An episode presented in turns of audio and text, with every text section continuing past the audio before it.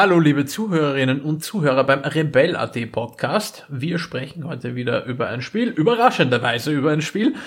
Und ähm, dieses Spiel nennt sich Wolfenstein The New Colossus. Ähm, wir, das sind übrigens der Konrad Kelch. Moin. Und meine Wenigkeit, der Georg Pichler. Und wir sprechen heute eben über Wolfenstein The New Colossus.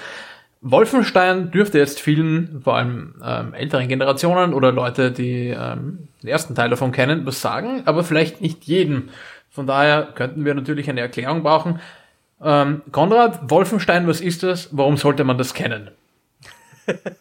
Wolfenstein ist der erste PC-Ego-Shooter von nennenswerter Relevanz das Erstlingswerk, äh, naja, nicht das Erstlingswerk, It Software hat schon vorher Spiele programmiert, aber das, das bedeutende, der bedeutende Durchbruch für It Software. Ähm, es ist in Deutschland, der ursprüngliche Teil ist in Deutschland nicht äh, legal erhältlich, der ist immer noch beschlagnahmt wegen äh, diverser verfassungsfeindlicher Symbole. Das äh, sind nur für die Leute, die es nicht wissen, in Deutschland Hakenkreuze, Hitler und äh, ja, leider nicht Helene Fischer. Äh, ja, auf jeden Fall ist, ist relativ simpel erklärt. Ihr seid ein Widerstandskämpfer und ihr wollt die Nazis besiegen.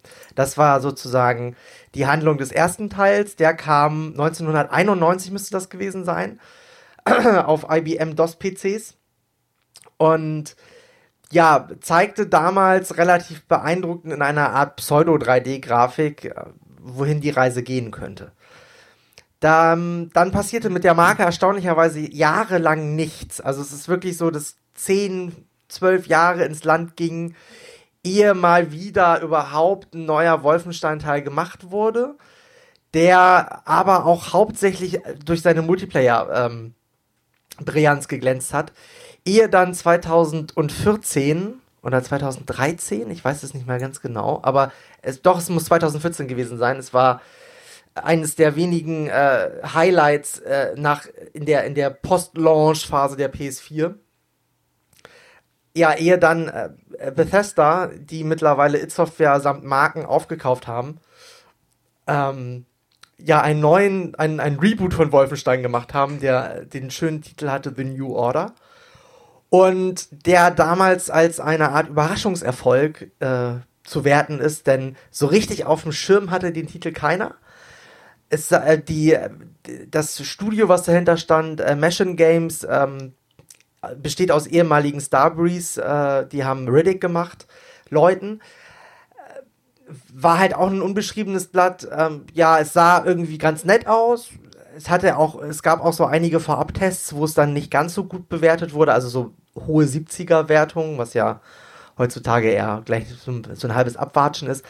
Aber äh, ja, das Spiel hatte sehr schnell eine sehr treue Fangemeinde, unter anderem wegen seiner wahnwitzigen Over-the-Top-Inszenierung und äh, einem sehr guten, wie ich finde, an Quake 3 Zeiten erinnerndes, fluffiges Gunplay.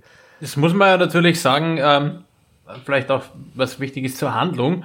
Von dem ganzen Reboot heißt ja in dem Fall äh, nicht nur, dass das jetzt alles irgendwie schöner und, und größer ist, weil es die Technik erlaubt, sondern man hat sich ja, man hat ja die Handlung auch verändert. Das Ganze ist ja jetzt nicht mehr, spielt ja nicht mehr direkt im Zweiten Weltkrieg, sondern eigentlich danach. Und die Storyline ähm, erinnert ein wenig an The Man in the High Castle, ähm, falls das Buch oder die Serie jemand kennt.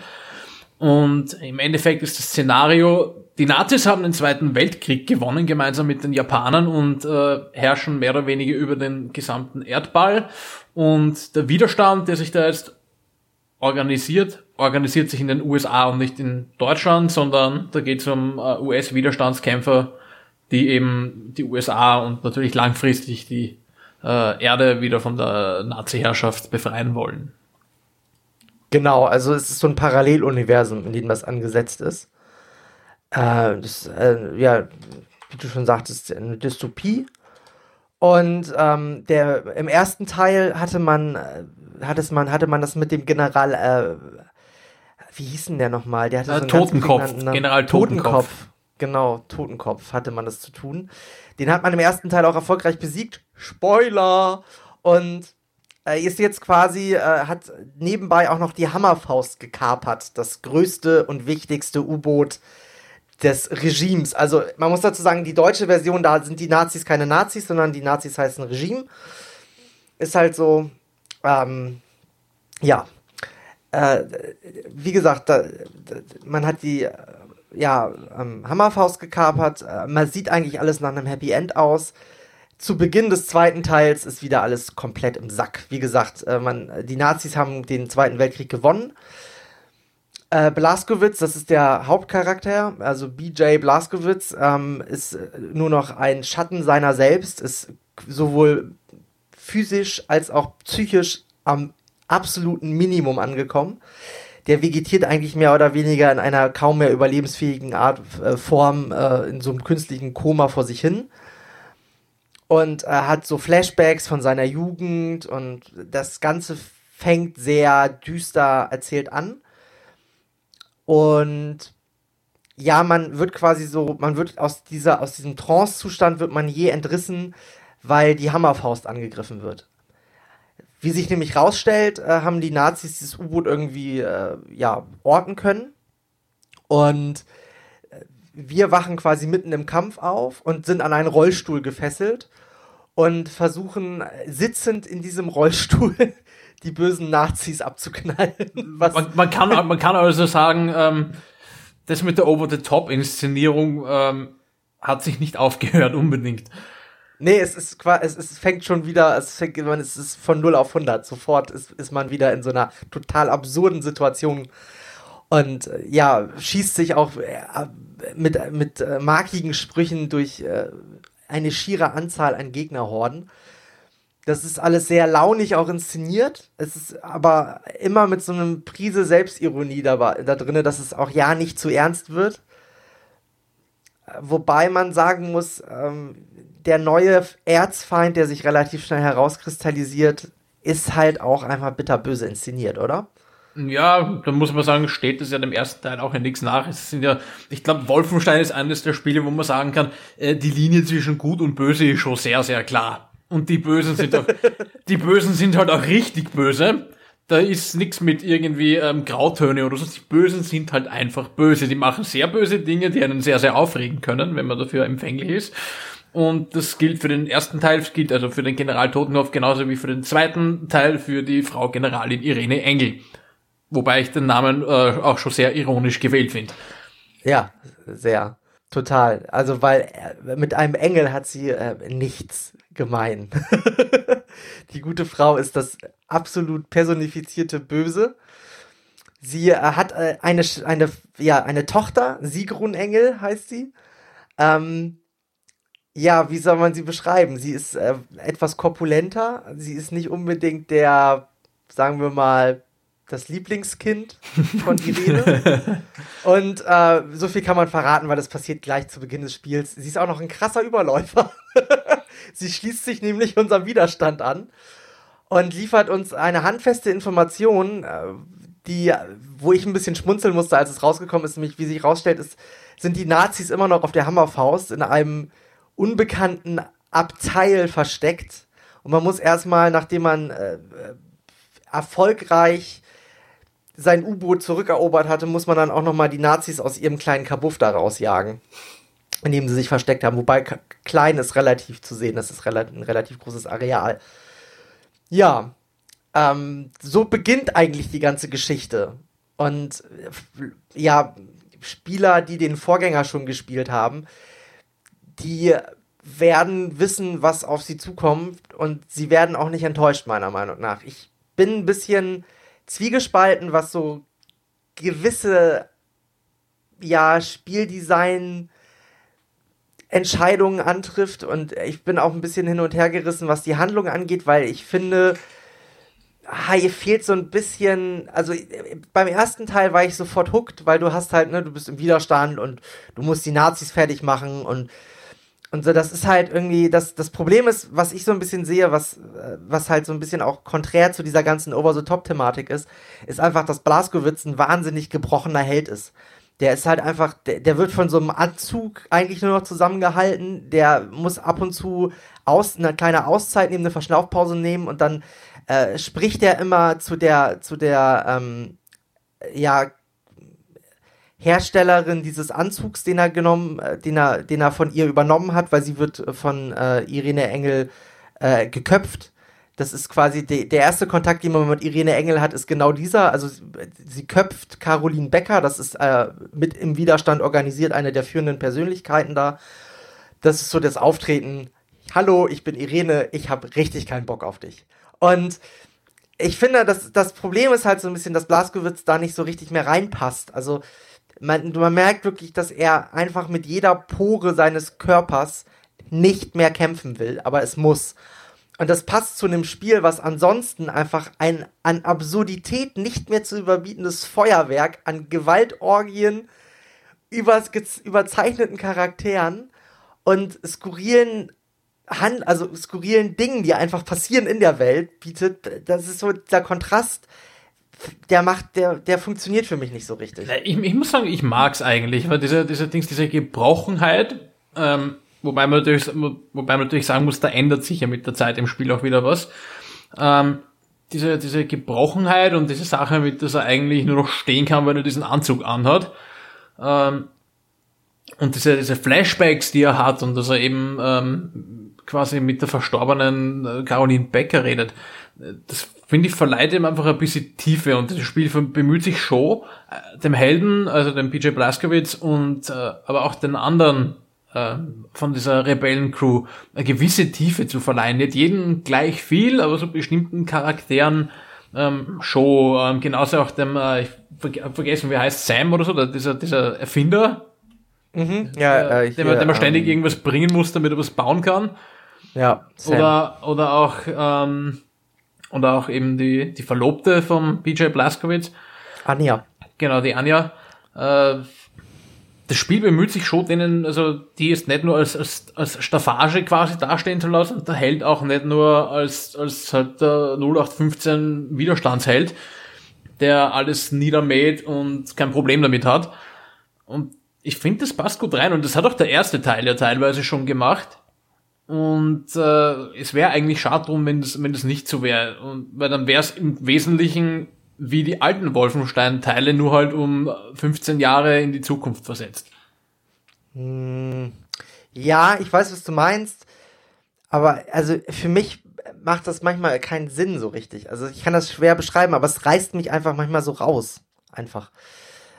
Deswegen ähm, finde ich diese, diese Entscheidung, die, die Handlung so zu erzählen, allgemein ein bisschen schwierig, weil es ist, für mich ist es auch so ein Glaubwürdigkeitsverlust, weil dieser Anzug, ähm, ja, der bringt ihn ja dazu, dass er wieder laufen kann, aber er, leid, er lindert sonst nicht seiner, seiner Gebrechen bis zu einem gewissen Punkt. Und das ist halt so eine Geschichte irgendwie, wo du halt denkst, so, naja, also man muss dazu sagen, man läuft ähm, am Anfang des Spiels oder beziehungsweise einen großen Teil des Spiels äh, mit, mit, einem, mit einer sehr eingeschränkten Gesundheitsanzeige durch die Gegend. Also der maximale HP-Wert beträgt 50 und nicht 100. Und ähm, wenn man keine Rüstung mehr hat, man kann bis 200 Rüstungen als Wert bekommen, sozusagen. Wenn man keine Rüstung mehr hat, ist man eigentlich tot. Weil dann, äh, also Blaskowitz hält in meinem Schwierigkeitsgrad, das ist der mittlere, hält der ohne Rüstung drei Treffer aus und dann war's das. Das ist ähm, natürlich vom Narrativ her so gegeben. Also er ist halt wirklich kaputt und ohne Rüstung ist er halt komplett schutzlos. Das macht auch total Sinn. Das sorgt aber auf der anderen Seite im Spielfluss selber dafür, dass es Situationen gibt, wo du einfach gefickt bist auf gut Deutsch, wo du einfach wirklich an Stellen rankommst.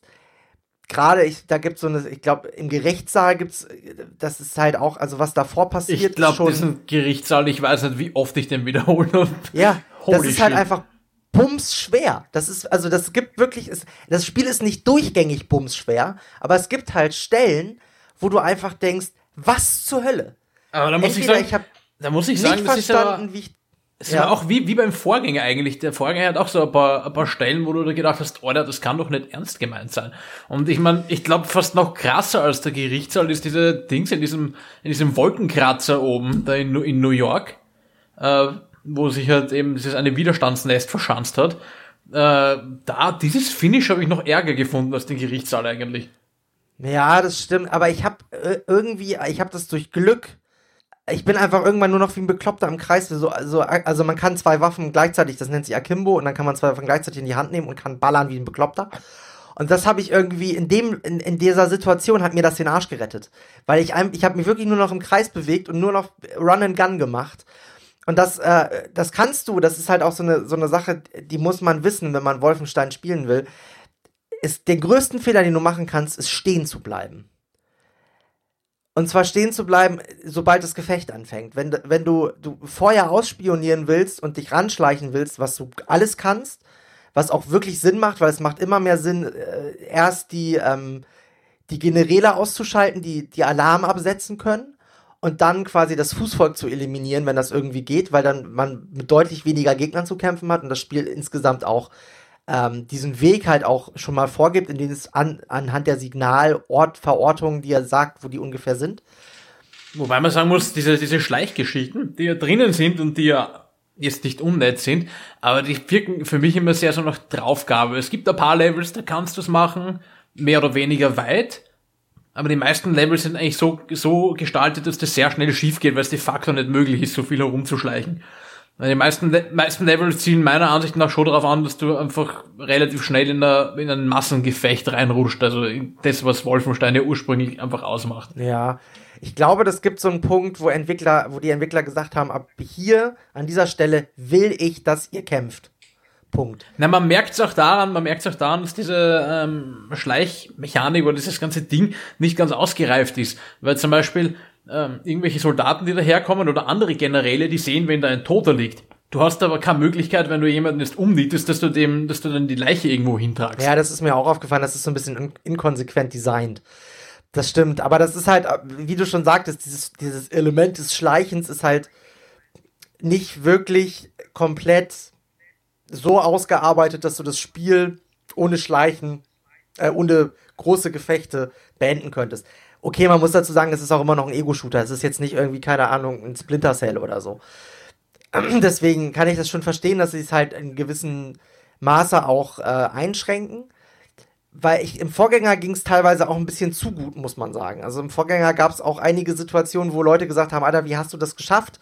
Und ich immer so, ja, ich habe mich da rumgeschlichen und das ging.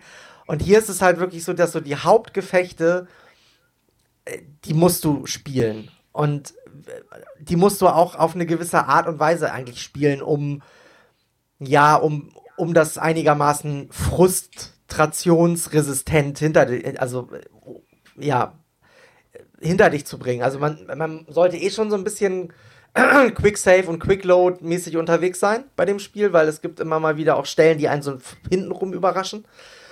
Dazu muss man sagen, es geht zum Glück, weil der erste Teil, der hatte noch fixe Speicherpunkte, genau, da war noch ja. nichts mit Freispeichern, also zumindest am, am PC. Ja, das ist, ein, ein, ist auch auf Konsole so. Es ist ein eindeutiger äh, Fortschritt. Und man muss sagen, also wirklich, wenn man im Gefecht ist, das Schlimmste, was man machen kann, ist stehen bleiben. Weil sobald man stehen bleibt und man ein leicht zu treffendes Ziel ist oder nicht in Deckung ist, hat man verloren. Also es ist wirklich so, man muss einen gewissen Flow auch entwickeln, um aus den meisten Gefechten einigermaßen gut rauszukommen. Das heißt doch ein bisschen so, wer, also wer, wer ist so Serious Sam und Konsorten mag, der ist da recht gut aufgehoben, weil äh, das Konzept ist eigentlich äh, ident. Du hast einen Haufen Gegner, die da sehr oft auf dich einprasseln aus diversen Richtungen. Dementsprechend stehen bleiben, ganz schlechte Idee. Ja.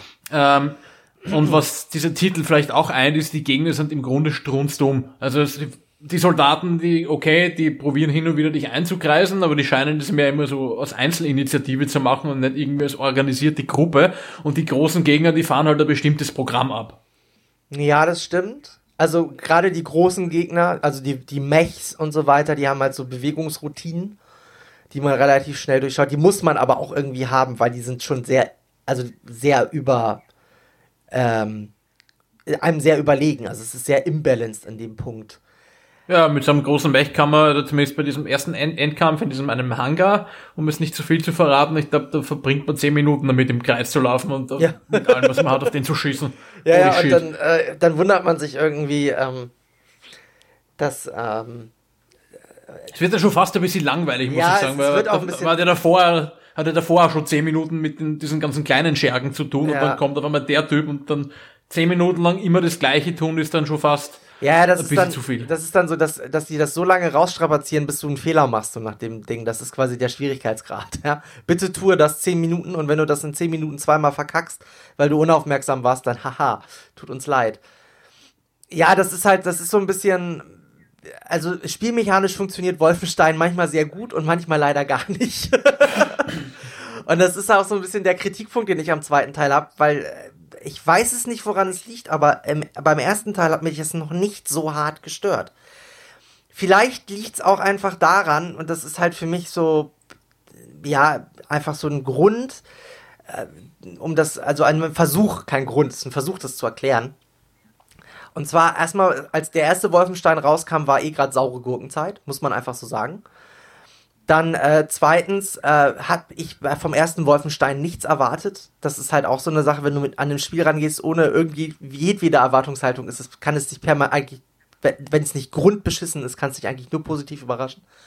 Ja, es war ja das, das Wolfenstein, was davor rausgekommen ist, 2010 oder 2011 oder so, das war ja, das hat ja sehr mäßige Wertungen eben bekommen. Genau, ja. Das, das, ist, das ist ja auch wahnsinnig gefloppt, muss man sagen.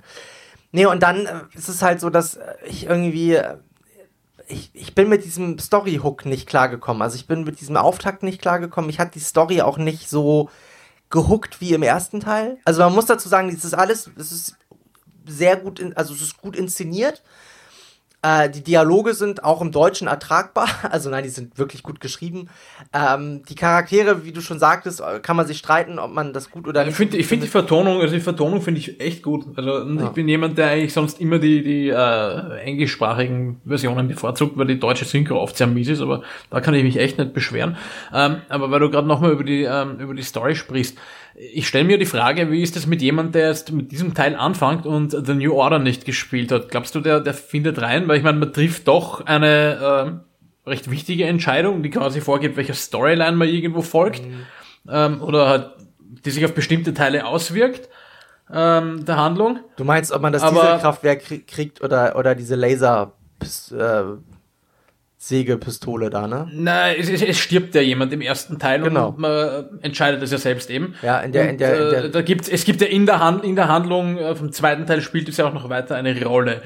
Ähm, und es gibt schon einen Recap vom ersten Teil, also ein kurzes Was bisher geschah, aber ich bin mir nicht so sicher, ob man, ähm, ob man nicht fast empfehlen muss, dass wenn jemand ähm, The New Colossus spielen möchte, dass man nicht zuerst sagt, hey, äh, spiel vielleicht erst ein paar Stunden The New Order.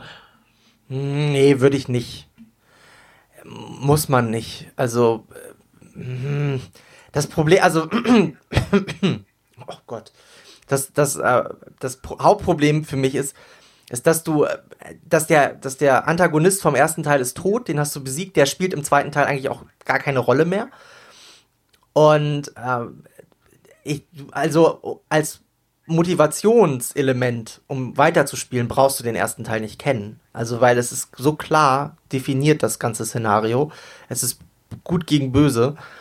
Irene Engel wird so gut als Antagonist dargestellt und wird auch immer wieder noch präsent gehalten, also im, immer wieder kleinen Zwischensequenzen, wo man einfach nur noch, noch weniger Bock auf sie hat und sie noch lieber meucheln möchte.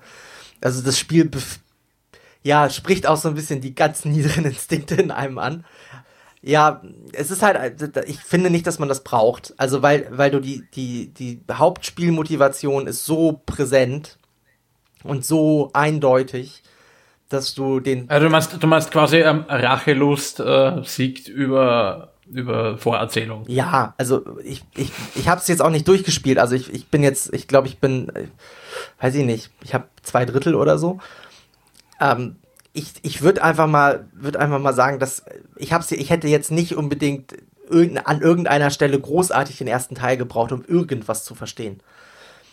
Also äh, klar, äh, es ist, gibt's ein paar Hints und ein paar Recaps und so weiter auf den ersten Teil, aber das ist jetzt nichts, was, wenn man den ersten Teil nicht kennen würde, einen irgendwie großartig raushauen würde. Okay, ähm, ich glaube, wir sollten auch eine etwas heiklere Thematik behandeln, weil was ich auch gelesen habe, ich habe ja für den Game Standard äh, Rezension zu dem Spiel gemacht und da haben sich dann einige Leser dr ähm, unterhalb drüber ausgetauscht. Äh, es gibt nämlich anscheinend nicht so wenige Leute, die sagen, ja, eigentlich wollen sie da jetzt keine Pseudosymbolik haben und gegen ein Regime kämpfen, wie das ja genannt wird, ähm, sondern sie hätten eigentlich schon gerne ähm, da die, die, ja, die, die, die Nazis als Gegner mitsamt Hakenkreuzen, SS-Runen und allem anderen, was dazugehört. Und äh, Hitler mit Bart. Ich, ich, ich, ja, ich, ich, muss, ich muss gestehen, ich kann das sehr schwer nachvollziehen, weil mir das äh, so auch sehr gefallen, das Spiel. Auch der erste Teil schon. Und äh, ich habe diese Symbolik nicht vermisst. Natürlich schauen sie anders aus als äh, als, äh, als, als jetzt irgendwie, also sind halt andere Symbole natürlich, äh, aber ich muss sagen, das Feindbild funktioniert trotzdem, auch wenn sie nicht direkt Nazis heißen, weiß ja jeder, dass das Nazis sind. Und natürlich ist es rechtlich heikel und man muss dazu sagen, es gibt da, glaube ich, auch einen rechtlichen Unterschied zwischen Deutschland und Österreich. Äh, es, wenn ich, wenn ich nicht komplett fehlinformiert bin, darfst du zum, also für, für, für Kunstzwecke zum Beispiel ähm, äh, sehr wohl äh, Nazi-Symbolik verwenden, sofern du es nicht in einer verherrlichenden Art und Weise tust. Genau. Und da Videospiele in Deutschland allgemein nicht als Kunstwert angesehen werden, also sie haben keinen künstlerischen Wert in sich, Indiana Jones hingegen schon, kann man jetzt auch drüber streiten, ist es halt so, dass du in Deutschland äh, ja keine Nazi-Symbolik haben darfst in Videospielen. Ich, ist es in Österreich ähnlich oder äh, habt ihr da irgendwie eine ganz verschwobelte Rechtsauffassung? Ähm, also wie gesagt, wie ich gerade gesagt habe, ich glaube in Österreich ist es zulässig, weil ich meine schon andere Spiele gespielt okay. haben, wo Nazi-Symbolik drinnen war. Also hattest Oder du Nazis? Hat, Nein, du hattest auch. Wo, wo dann, nein, nein, das Ubisoft, äh, Ubisoft, Bethesda hat einfach über den kompletten deutschsprachigen Raum diese, ähm, ähm, eben die, quasi die deutsche Version drüber gestülpt. Ähm, und ich meine mich aber zu erinnern, dass es von anderen Spielen, wo auch Nazis drin vorgekommen sind, ähm, quasi die, die Uncut-Version in Österreich erhältlich war. Und in Österreich geht es, glaube ich, schon, dass du eben ähm, sich eigentlich verbotene Symbole verwendest. Du darfst es halt nur nicht in einem äh, lobenden oder halt äh, in, in, in einem verherrlichenden Kontext tun. Mhm. Also was nicht ginge, wäre irgendwie die, die Nazis da als irgendwie gut und super hinzustellen, ja. logischerweise. Gut. Das macht man aber auch eigentlich nicht, wenn man gesunden Menschenverstand besitzt. Das, das, das, das stimmt allerdings. nee, ich habe ehrlich gesagt überhaupt kein Bedürfnis, äh, dass das großartig umgeändert werden müsste. Also für mich ist das egal, ob das Nazis sind oder das Regime, weil die Darstellung ist so angsteinflößend, dass man, dass der Charakter erhalten bleibt. So, Punkt.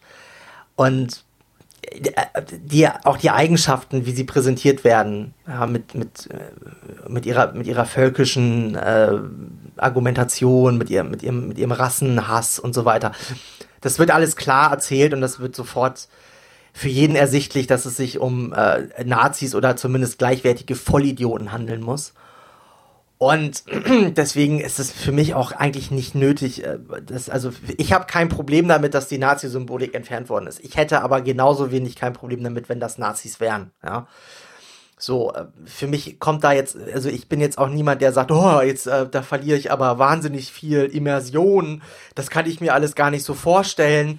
Dann sage ich äh, den Leuten, sage ich dann immer ganz gerne, dann nehmt euch ein Geschichtsbuch ja, liest irgendwas über Auschwitz oder sonst was und dann nachspielt einfach Wolfenstein, dann, äh, hey, habt ihr, habt, habt, könnt ihr die, das, das bisschen an Transferleistung könnt ihr noch überbringen. Was das angeht. Ja, das stimmt. Das stimmt. Wie gesagt, ich sehe das ähnlich. Ich habe ich hab die Symbolik nicht vermisst und wenn sie da gewesen wäre, dann hätte ich auch nicht empfunden, denke ich, dass da jetzt irgendwie mehr wäre. Es wäre vielleicht eine Spur authentischer gewesen in, in, in Darstellungsform, aber das ist nichts, was mir jetzt besonders viel gibt. Ja. In dem Kontext jedenfalls. Ja, ja ich finde, also die Diskussion gibt es ja jedes Mal. Also jedes Mal, wenn ein Spiel rauskommt in Deutschland, dass sich dieser Symbolik bedient äh, im, im, Ant im Antagonistenfach und es ist nicht da, wird jedes Mal aufs Neue diskutiert. Es gibt immer wieder Artikel dazu. Ich glaube, die Zeit hat einen ganz guten Artikel dazu auch verfasst der sich halt damit beschäftigt, dass diese Differenz, die immer noch gemacht wird zwischen Videospielen und äh, Filmen zum Beispiel, gerade auch, ich meine, Indiana Jones ist, das ist ein sehr prominentes Beispiel, weil es ein Unterhaltungsfilm ist und keine Dokumentation oder so. Und es da trotzdem zulässig ist. Gut, ähm, wie gesagt, ich finde es auch schwachsinnig, dass da mit zweierlei Maß gemessen wird, weil entweder das wird äh, für alle Medien irgendwie, äh, also alle Unterhaltungsmedien irgendwie ein Standard festgelegt oder nicht. Aber äh, ja, das ist halt äh, Gesetzgebung und die ist in Deutschland eh schon immer ein bisschen komisch gewesen, was Jugendschutz angeht. Oder allgemein, äh, ja, doch, Jugendschutz kann man, das ist ja eine Jugendschutzmaßnahme, glaube ich sogar. So wird das zumindest verkauft. Ja, das ist immer, immer wiederkehrende, ja. äh, immer wiederkehrendes Thema. Ja. Wie auch zuletzt bei dieser, bei diesem komischen Minecraft-Bericht von RTL. Habe ich nicht gesehen. äh, okay, das, das Fass sollten wir vielleicht jetzt nicht, äh, nicht irgendwie ausführlich anschneiden, aber RTL hat, äh, RTL hat den Selbstmord von einem Neunjährigen ähm, damit in Zusammenhang gebracht, dass der Minecraft gespielt hat. Hm auf eine nicht besonders seriöse Art und Weise, mhm. aber egal. Ähm, War irgendwie auch nicht anders ja. von RTL zu erwarten, ehrlich gesagt. Also. Ja. Ja. ja. Ja, das ist halt so ein bisschen das Problem. wenn du, wenn du, ähm, wenn, wenn man sich nicht mit Medien auseinandersetzt oder das nicht reflektiert betrachtet, dann für solche ja, Leute. Es, spielt, es, spielt, es, spielt sich dann wieder auf diesem, auf diesem, auf diesem Level ab, als würde man behaupten, oh, jemand hat, jemand spielt Counter-Strike ja, und äh, ja. das, das ist ein Amokläufer oder jemand spielt Wolfenstein und wird zum Nazi. Ja. Ja, ich, es ist halt einfach, diese, diese Diskussion ist so müßig und äh, so, so, also man kann sie ja auch nicht irgendwie gewinnen. Das ist ja das Problem, weil du wirst immer irgendwo irgendeinen Irren finden, der, keine Ahnung, irgendwann mal einen Abschluss an der Uni gemacht hat und irgendwie einen Forschungsauftrag bekommen hat und der dir für Geld alles behauptet, ja. Also es ist halt immer so ein bisschen das Problem, auch im aktuellen Diskurs. Aber gut, äh, kommen wir zum Spiel zurück. Was gibt es noch großartig über Wolfenstein zu sagen? Ich habe die Hintergrundmusik geliebt. Ich meine, ich, ich, ich, ich mag, ich mag, ich mag ja Metal. Ja. Und das war so richtig fein untermalt. Ich finde, das hat so richtig schön, äh, äh, so richtig schön reingepasst. Äh, und es, äh, also, es ist vielleicht, es klingt jetzt vielleicht ein bisschen komisch, aber wenn du so hinten diesen wumperten Bass und die E-Gitarren hast und du schießt auf Gegner, denen irgendwelche Gliedmaßen davon fliegen mhm. gleichzeitig, das hat, finde ich, ein, äh, einfach einen ganz, ganz eigenen Flair. Natürlich natürlich passend in, äh, in, in, in diese Überzeichnung, die Wolfenstein ja ständig darbietet. Also, ja. also ich würde es unpassend finden, wenn es ein Spiel ist, das jetzt irgendwie auf Authentizität äh, Wert legt und versucht irgendwie Sachen akkurat ja. oder irgendwie historisch wertvoll quasi darzustellen, dann würde ich es unpassend finden, aber so passt es richtig gut rein. Wie hast du die, die Musik gefunden? Ich finde die super die es äh, vom selben Komponisten, der das auch schon für Doom und Prey gemacht hat. Also äh, der, der, macht bei Bethesda ganz viel Soundtracks. Und ich finde die auch sehr passend und äh, man kommt in so einen Sog rein. Also ich finde, man kann äh, Wolfenstein, wenn es wirklich gut funktioniert, hat es so, bist, da bist du in so einer in so einer Killing Spree drinne.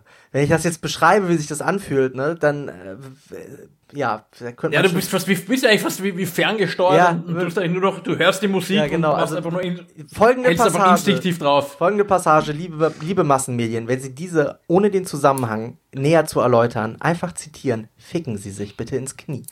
Es ist nämlich so, man kommt bei Wolfenstein, gerade dadurch, dass die Bösen so böse sind und das alles überzeichnet ist und die Gewalt so absurd unrealistisch ist, kommt man gerade auch weil die Level so konzipiert sind, wirklich in so einer Art ja, Tötungswahn, würde ich das schon fast beschreiben. Also die Musik peitscht, das Gameplay kann, kann, das kann man so fast schon so wie so eine Melodie spielen im Endeffekt.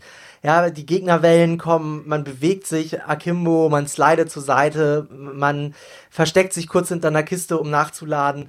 Und man kommt halt in so einen Flow rein und bewegt sich wirklich durch die Areale und äh, ja, meuchelt einen bösen Nazi nach dem anderen ab und freut sich darüber auch noch, weil es einfach sich so, es fühlt sich einfach wahnsinnig gut und befriedigend an, auf Nazis zu schießen.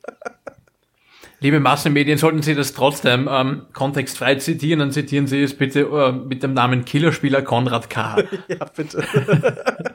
Aber es ist so, es ist, das ist für mich, wenn, wenn ich, wenn du in diesem Sog drin bist, dann ist Wolfenstein 2 für mich ein richtig guter Shooter.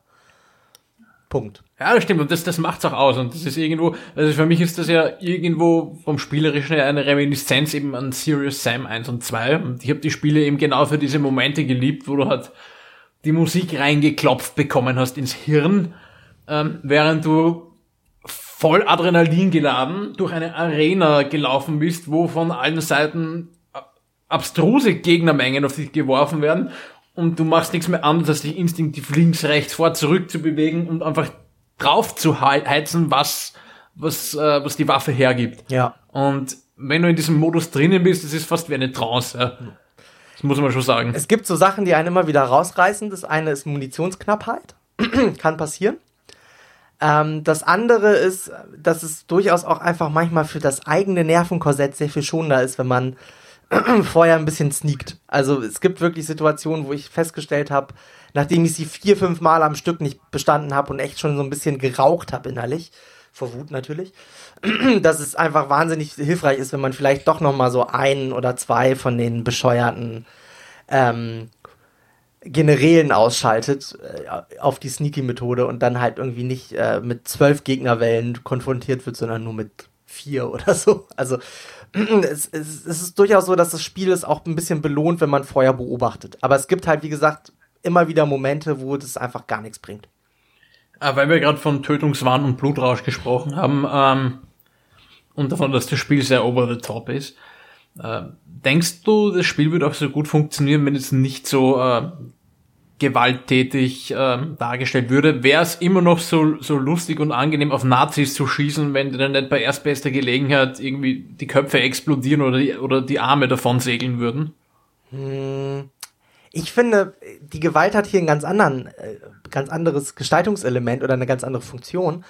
Und zwar ist es, die, das, die, die ist deswegen so absurd, um, um die ganze Absurdität dieser Situation, also dieses, dieser, auch dieser Epoche der Handlung, in der wir uns befinden, nochmal irgendwie nochmal noch mal hervorzuheben. Ja, einfach um zu sagen, hey, guck, das ist eine wahnsinnig dumme Situation, in der die ganze Welt ist, weil die Nazis beherrschen die Welt. So, und du metzelst jetzt hier Nazis ab und das macht wahnsinnig viel Spaß, weil einfach überall das Blut fliegt, die Köpfe rollen und so. Sieh, wie absurd alles ist. Die ganze Welt ist komplett absurd. Das ist ja auch, wenn du dir so das, das Level dieser, oder beziehungsweise die Art und Weise anguckst, wie die Geschichte auch abseits der Handlung erzählt wird, mit so kleinen Zeitungsausschnitten und so ähm, Sammelkarten und so weiter, was man alles in der Welt finden kann das muss, ja, muss ich übrigens sagen, das finde ich wirklich liebevoll ja. gemacht, dass, dass, dass du das überall findest, weil sowas erwartest du eigentlich von, wo du es eh schon kennst, von so von Rollenspielen wie Skyrim, wo überall irgendwelche Bücher und Schriftrollen sind, aus denen du einfach Dinge lernst über die Vergangenheit.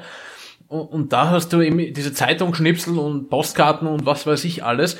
Und die sind aber alle wirklich sehr spannend gemacht, weil das Spiel selbst erzählte jetzt so über die Zeit von 1946 bis 1960 quasi.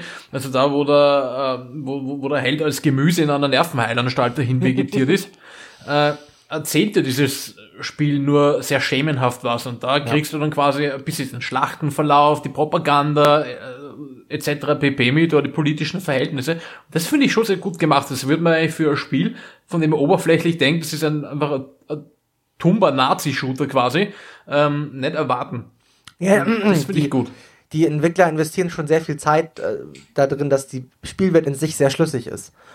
Und dass sie gut erzählt wird und dass man auch abseits der, also die Handlung gibt einen schon genug Spielwelt Erfahrung mit, aber wenn man sich quasi ein bisschen die Mühe macht und ein paar Briefe liest und so weiter, sich ein paar, Plakat, ein paar, ein paar Plakate anguckt, meine Güte, dann äh, ja, sieht man einfach, wie absurd die Situation ist, in der, in der man sich befindet und man, man, ja, man, man steigt mehr in die Spielwelt ein. Ja, und, und im gemacht. Vergleich zu Serious Sam, diesen Vergleich zu Serious Sam nochmal zu ziehen, nämlich, das macht Wolfenstein oder diese neuen zwei Teile, machen das um einiges besser, weil Wolfenstein ist es vom Konzept eben das gleiche, du hast einen Haufen Gegner und schießt dich halt irgendwann in einen Adrenalinrausch gegen die. Aber die Handlung bei Serious Sam beschränkt sich darauf, da sind diese böse Alien-Overlords, die die Erde überfallen, du musst die Erde verteidigen und die Aliens äh, stürzen. Mhm. Und das war's. Ja, ich meine, aber Serious Sam ist ja auch so von der Level-Architektur her anders muss man sagen. Also Wolfenstein hat schon deutlich kompliziertere Level, die auch deutlich erkundungswerter sind als Serious Sam. Also bei Serious ja, Sam war ja alles Staffage bis auf die Gegnerhorde. Und das ist ja bei, bei Wolfenstein nicht so der Fall. Das hat ja durchaus Elemente, die, die ein bisschen Abwechslung in den, in den Alltag bringen. Also so ist es nicht. Also es ist jetzt, verkauft den Leuten jetzt Wolfenstein nicht als Serious Sam, weil das ist ein bisschen merkwürdig. So. Nein, nein, eh nicht. Es ist, es ist nur, also das, diese reine, das reine Kampfelement ist doch sehr ähnlich. Wenn man jetzt die Schleichsachen wegnimmt, dieses, dieses, was du sehr oft einfach hast, massenhaft Gegner und, und du bewegst dich nur noch wie, wie ein Trance dazwischen herum und ballerst wie ein Gestörter, ähm, da sind sich die Spiele schon sehr ähnlich. Aber wenn du sagst, die Levels, was ich auch wirklich gut finde, ist, dass sie ähm, sich auch künstlerisch viel haben einfallen lassen. Das ist nicht einfach nur jetzt äh, irgendwas generisch Nazimäßiges, sondern sie haben ja fast einen eigenen Architekturstil entwickelt, den die, äh, die Nazis mit den riesigen, fetten Stahlbeton-Dingern, die überall herumstehen, ähm, und die aber durchaus abgeleitet sind von diesen, von, von Plänen, die die Nazis zum Beispiel ursprünglich damals für äh, eine neue Hauptstadt oder den Umbau von Berlin oder so tatsächlich hatten. Ja. Ja, das ist die, die Architektur, die die Nazis haben, oder auch allgemein das Designkonzept, was sie verfolgen, ist ja das, dieses, ist ja komplett von der, von, von jedweder Menschlichkeit abgekoppelt. Ja, das ist ja komplett kalt und viel Stahl und groß und erschlagend, erdrückend. Ähm, das, das, reflektiert die Brutalität ja, von diesem Regime. Genau, also es passt wirklich sehr gut dazu. Und ähm, auch sonst, also das Spiel bedient sich auch gewisser historischer Elemente. Ne? Dieser Kreisauer Kreis der Widerstandsbewegung sozusagen, den gab es ja wirklich. Also es ist ja jetzt nicht wahnsinnig erfunden, sondern das gab es einfach. Der hieß so. Und ähm, aber der war natürlich nicht so organisiert, ist klar. ja, sie, hatten, sie hatten kein riesiges U-Boot. Nee, sie hatten kein riesiges U-Boot. Äh, es gab auch irgendwie keine alternativen Antriebsformen und äh, riesengroße Mechas und hast du nicht gesehen. Das ist halt schon, also man kann auch so ein bisschen, kann man auch sagen, dass, dass Wolfenstein 2 sich wahnsinnig vieler popkultureller Stilelemente auch bedient. Also es ist so ein Mix aus allem so ein bisschen. Also die Mechas haben wir, keine Ahnung, hier geklaut. Das, es, es hat mir hier, es ist ja auch ein bisschen so, es ist ja auch ein bisschen so, so retrofuturistisch. Ich meine, ja. Du hast einerseits diese, diese, einerseits quasi Weltraumflug eigentlich drinnen in diesem, in diesem Spiel und riesige U-Boote und, und, und, äh, und Science-Fiction-Antriebsformen. Und dann rennst du in das Büro von irgendeinem General und dort ist ein fucking Wählscheibentelefon. Ja. ich muss sagen, das, äh, wenn man am Vergleich ziehen will, das erinnert, erinnert in, in der, in der Form, in der es da umgesetzt ist, fast ein wenig an Fallout auch. Ja. Das stimmt, ja. Es ist halt allgemein auch, dann hast du irgendwie so, da wird über eine TV-Serie gesprochen und dann äh, steht irgendwie jetzt das erste Mal in Farbe und so und denkst du, okay, gut, wir haben es verstanden. ja. Also für euch ist es vor allem wichtig, dass eure Kriegstechnik wahnsinnig geil ist, aber der Rest ist eigentlich eher so sekundärer Relevanz, ja. Ähm, ja, ich, ich finde, wir sollten mal zu einem Fazit kommen. Mm, ja, das sehe ich sehr ähnlich. Also, weil ich, mir fällt nicht mehr viel ein, was ich sagen könnte. Mm, ich kann, achso, ich kann eigentlich äh, allen davon abraten, das Spiel zu kaufen, die ähm, über ein sehr. Sehen können. Hm? Die kein Blut sehen können. Ja, die kein Blut sehen können, okay, und die über ein sehr, sagen wir mal, sehr moralisches Humorverständnis verstehen, äh, verfügen. Weil ich glaube, es gibt durchaus Menschen, auch ältere Gamer, so sagen wir mal so 50 plus, so der Gold Gamer, die, ähm, die vielleicht nicht über die nötige Humordistanz verfügen, um das alles so, ja, als, als riesige Persiflage und Satire zu reflektieren, so. Und ich hätte dich schon fast übersetzt äh, mit, mit kein Spiel für Gutmenschen. Ja, okay, gut, aber Gutmenschen, das ist so in der heutigen Zeit so ein Begriff, der wird ja gerne in, in der Fraktion benutzt, die wir gerade bekämpfen, virtuell. ja. Äh, oder einer, die keine besonders, manchmal keine besonders große Distanz zu dieser Fraktion äh, ja. aufweist. Leider. Gut, ähm, ähm, machen wir es einfach, machen wir, kommen wir mal zum Fazit und zwar ähm, für all diejenigen, die Wolfenstein gespielt haben, sollte man Wolfenstein 2 kaufen? Ja, nein. Was sagst du? Ähm, also für die, die den ersten Teil gespielt und gemacht haben, auf jeden Fall. Er knüpft nahtlos dort an, wo er, wo er aufgehört hat. Er macht auch nicht großartig viel anders. Das heißt, es ist einfach more of, more of the same. Und wenn man dieses same äh, wenn einem dieses Same gefallen hat, dann bitte zuschlagen. Ja. Wie siehst du das? Ich sehe das ähnlich. Also, äh, wenn man, wenn man den ersten Teil geliebt hat Und wie gesagt, mit meinem einen Einwand, dass die Handlung vielleicht ein klein wenig holprig ist, beziehungsweise ein klein wenig unpassend zusammengemixt worden ist. Wenn man das so ein bisschen mit berücksichtigt und da auch kein Problem mit hat, dann sollte man auf jeden Fall den zweiten Teil kaufen. Man sollte aber äh, stressresistent sein und frustresistent. Also man, ich, ich weiß jetzt nicht, es gibt eine Menge Leute, die beschweren sich, dass das Spiel grundsätzlich zu schwierig ist. Das sehe ich nicht so. Es gibt aber. Er scheint die, die Mainstream-Wimps. Ja, ich verstehe es auch nicht. Also ich, wenn man ein bisschen Aim hat und irgendwie, keine Ahnung, ähm, vorher irgendwie schon mal eine Runde Quake 3 gespielt hat? Und vor allem, da beschweren nicht einmal ich mich drüber. Ja, also. Und, und, wer mich einmal PUBG spielen gesehen hat, der weiß, dass man eben nicht das Beste auf der Welt ist. Ja. Äh, wie gesagt, es gibt durchaus Situationen, wo man echt denkt, alter Schwede, was soll das denn? Ähm, da muss man durch, wenn man das Spiel weiterspielen will. Das tut mir auch leid. Also, wie gesagt, Quick Save, Quick Load. Äh, ja, aber ich, ich, ich finde, es ist wirklich, es ist ein, ein sehr gut gemachter, ähm, vom Pacing her angenehmer Oldschool-Shooter, der mich so ein bisschen an Quake 3 erinnert hat, vom Gunplay her, weil das wirklich sehr in so einem Fluss ist und man muss irgendwie, auch Skill ist wichtig, also es ist nicht nur irgendwie, keine Ahnung, dass man gut in Deckung gehen kann, sondern es ist auch wichtig, dass man wahnsinnig gut Köpfe trifft. Und ja, also ich, ich bin begeistert. Ähm, nicht so sehr begeistert wie vom ersten Teil. Der erste Teil hat mich noch deutlich mehr begeistert. Aber ich bin jetzt auch in keinster Weise enttäuscht oder äh, sagt, dass der zweite Teil nachgelassen hat, sondern man muss es einfach sagen, so was von der, was von der Over-the-Top-Action angeht, auch von, auch vom, vom Brutalitätsgehalt und von, von der Satire her ist der zweite Teil eigentlich noch, muss man echt sagen, die Kirsche auf der Sahne. Weil es ist nochmal, ist quasi nochmal, it's, it's turned to 11. Und ich wirklich, er geht gerade so ein bisschen unter, muss man sagen, weil er ist, äh, clevererweise hat Bethesda ihn in derselben Release-Woche platziert wie Super Mario Odyssey und das neue Assassin's Creed. Also, hey, richtig geil. Ich, Leute, kauft ihn euch, weil man muss es auch einfach mal so sehen, wie es ist. Das ist ein äh, reiner Singleplayer-Ego-Shooter, sehr oldschoolig gemacht, ähm, mit sehr viel Und damit Liebe eigentlich, gemacht. damit eigentlich, damit eigentlich auch schon, ähm, also, also allein dadurch, dass er, dass er, dass sie wirklich dezidiert auf einen Multiplayer-Modus verzichtet haben, weil sie gesagt haben, sie wollen sich wirklich nur auf das Solo-Erlebnis ja. konzentrieren und der Tatsache, dass eben ein Oldschool-Shooter mit relativ wenig Fancy-Fuck ist, äh, ist er eigentlich auch seltener Vertreter seiner Gattung er mittlerweile. Ist, er ist eigentlich mittlerweile schon fast ein Unikat. Und das Problem ist, wir haben es gerade gesehen, äh, Carroll wurde geschlossen von EA. EA hat den kompletten Fokus seiner Singleplayer-Spiele mehr in Richtung Multiplayer und Open World geschoben mit Microtransactions und das ist der Weg, wo es hingeht. Und wenn ihr nicht wollt, dass die klassischen AAA-Shooter verschwinden vom Markt, dann müsst ihr solche Spiele kaufen.